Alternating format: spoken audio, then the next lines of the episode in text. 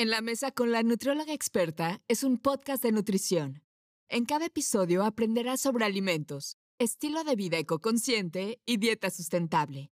Además, escucharás charlas con otros especialistas en diversas áreas de la salud y el bienestar. Tu host es Leslie Monteagudo, nutrióloga clínica certificada en Plant-Based Nutrition. Vive en París desde el 2014 y ayuda a muchas mujeres a optimizar su salud a través de la alimentación. Hola, bienvenidos a todos ustedes a un nuevo episodio de Mini Green Pot. Yo soy Leslie Monteagudo. El día de hoy te voy a platicar sobre tres estrategias para incluir mayor cantidad de proteína en tu dieta.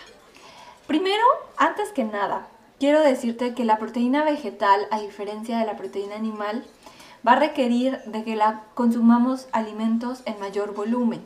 Esto quiere decir que los alimentos que contienen proteína vegetal, por ejemplo las leguminosas, van a tener un gran aporte por porción. Sin embargo, vamos a necesitar comer un poco más de leguminosas para poder cubrir con nuestro requerimiento. A esto me refiero con el volumen, el volumen que van a ocupar estas leguminosas en tu plato. Por lo tanto, es muy importante que tengamos estas estrategias que nos van a ayudar a que podamos incrementar la cantidad de proteína en nuestro plato y sobre todo eh, que lo hagamos de formas mucho más sencillas eh, en vez de estar comiendo bowls con una gran cantidad de leguminosas, por darte un ejemplo.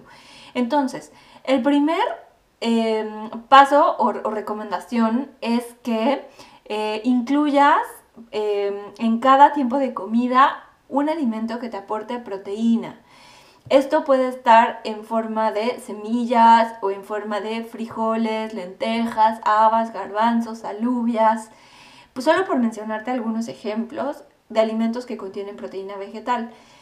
Así vas a garantizar que va a haber proteína en cada tiempo de comida, es decir, en el desayuno, en la comida, en la cena o incluso en los snacks si es que los acostumbras. Pero para poder tener mayor cantidad de proteína en esos tiempos de comida, puedes utilizar, eh, por ejemplo, harina de garbanzo. La harina de garbanzo es este garbanzo procesado, triturado y hecho en forma de harina que podemos agregar en diferentes preparaciones. Por ejemplo, smoothies, eh, bowls, también en preparaciones de tortitas o preparar a lo mejor una sopa y agregarle un poco de harina de garbanzo o simplemente eh, pues hacer a lo mejor un tipo tortilla de garbanzo y esto va a hacer que sea mucho más rica en proteína esa, ese platillo o esa presentación que te vas a comer. La recomendación número 2. No le tengas miedo a las proteínas en polvo. Estas pueden ser una gran estrategia para poder incrementar tu ingesta de proteína en tu dieta. Lo que sí es importante es que selecciones una proteína en polvo de buena calidad. ¿Qué significa esto? Que hay muchas proteínas en el mercado que van a estar hechas a base de a lo mejor semillas de cáñamo o a lo mejor hechas a base de alguna leguminosa, por ejemplo las proteínas de chícharo que son tan famosas y tan conocidas en este medio de la alimentación a base de plantas.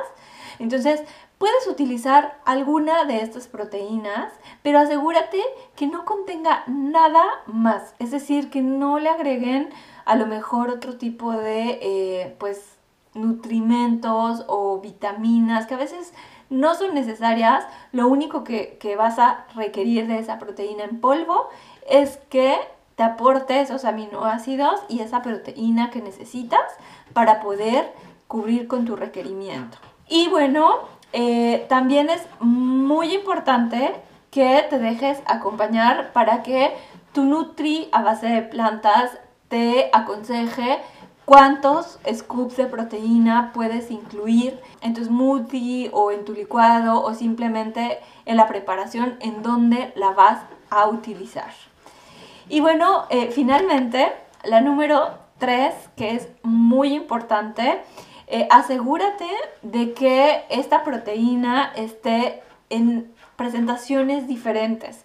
¿Para qué? Para que la aceptación y la variedad de tu dieta sea mucho más apta. Hay una gran cantidad de alimentos que contienen proteína.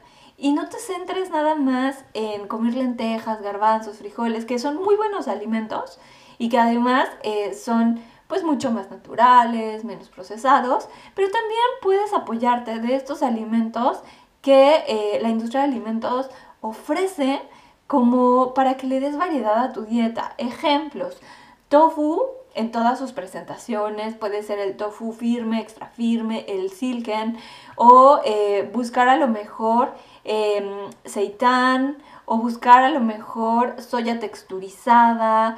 Quizá puedes encontrar algunas preparaciones eh, que ya vienen condimentadas y que ya solo es colocarlas en la sartén, prepararlas en el horno.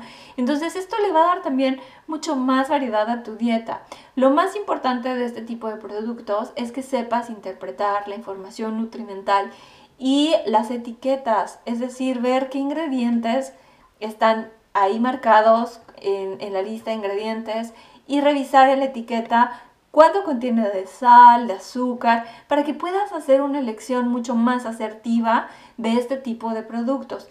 No cabe duda que hay calidad en todo. Entonces, si lo sabes seleccionar, si lo sabes elegir de forma mucho más asertiva, te aseguro que a pesar de que sea un alimento mucho más procesado, le va a aportar a tu dieta una gran cantidad de proteínas que, bueno, quizá eh, pues no estabas considerando eh, porque se trata de un alimento de este estilo.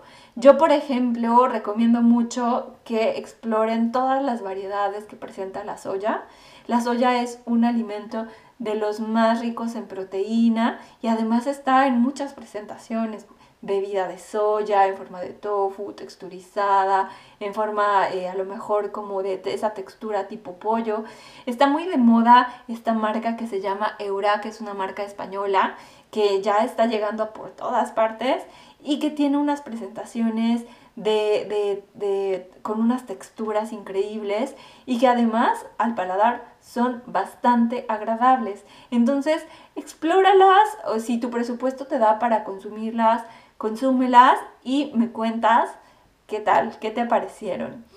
Y bueno, finalmente quiero cerrar esta, este episodio invitándote a que eh, te dejes acompañar, a que no trates de hacer todo esto tú sola.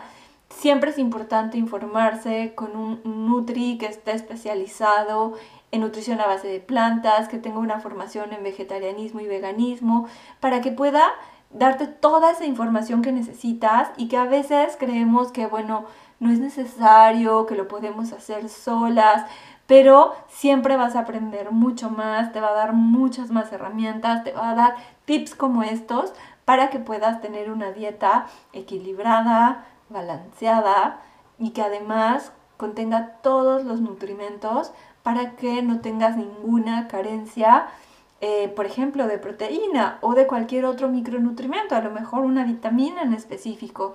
Creemos que, bueno, ya nada más suplementarnos y ya, pero a veces eh, no nos damos cuenta que existen a lo mejor otros riesgos en la dieta si no la equilibramos o si no la hacemos más armónica podemos caer en alguna deficiencia. Y eh, por mi parte eso es todo. Espero que esta información sea muy valiosa y te aporte mucho para tu bienestar. Recuerda que hay un capítulo donde hablo de proteínas en mi ebook Alguien en casa quiere comida vegetariana. Te invito a ir directamente a tu tienda de libros favorita. Está en Amazon, está en Kobo, también está en Apple Books. Ahí puedes encontrar esta guía que hice con mucho amor, con mucho conocimiento y además basado en ciencia y evidencia para que puedas ayudar a ese miembro de la familia que ya no quiere comer carne. Te mando un abrazo, te deseo que tengas un excelente día y nos vemos hasta la próxima. Gracias por escuchar este episodio. Por favor, evalúalo con 5 estrellas o compártelo con más personas. Encuentra a Leslie en sus redes sociales como nutrióloga experta.